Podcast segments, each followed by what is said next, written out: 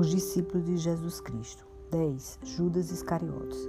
Judas concordou e começou a procurar uma oportunidade de trair Jesus para que o prendessem quando as multidões não estivessem por perto. Lucas 22, 6.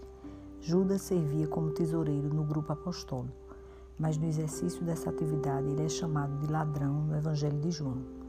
O texto bíblico diz que Judas Iscariotes furtava a arrecadação que ficava guardada na bolsa, que ele era o responsável por guardar. Recebeu como pagamento para trair seu mestre a soma de 30 moedas de prata. A narrativa bíblica também nos informa que Judas Iscariotes esperou o momento mais oportuno para trair o Senhor. Isto acabou acontecendo na noite em que Jesus celebrou a Páscoa com seus discípulos no cenáculo e institui o sacramento da ceia do Senhor.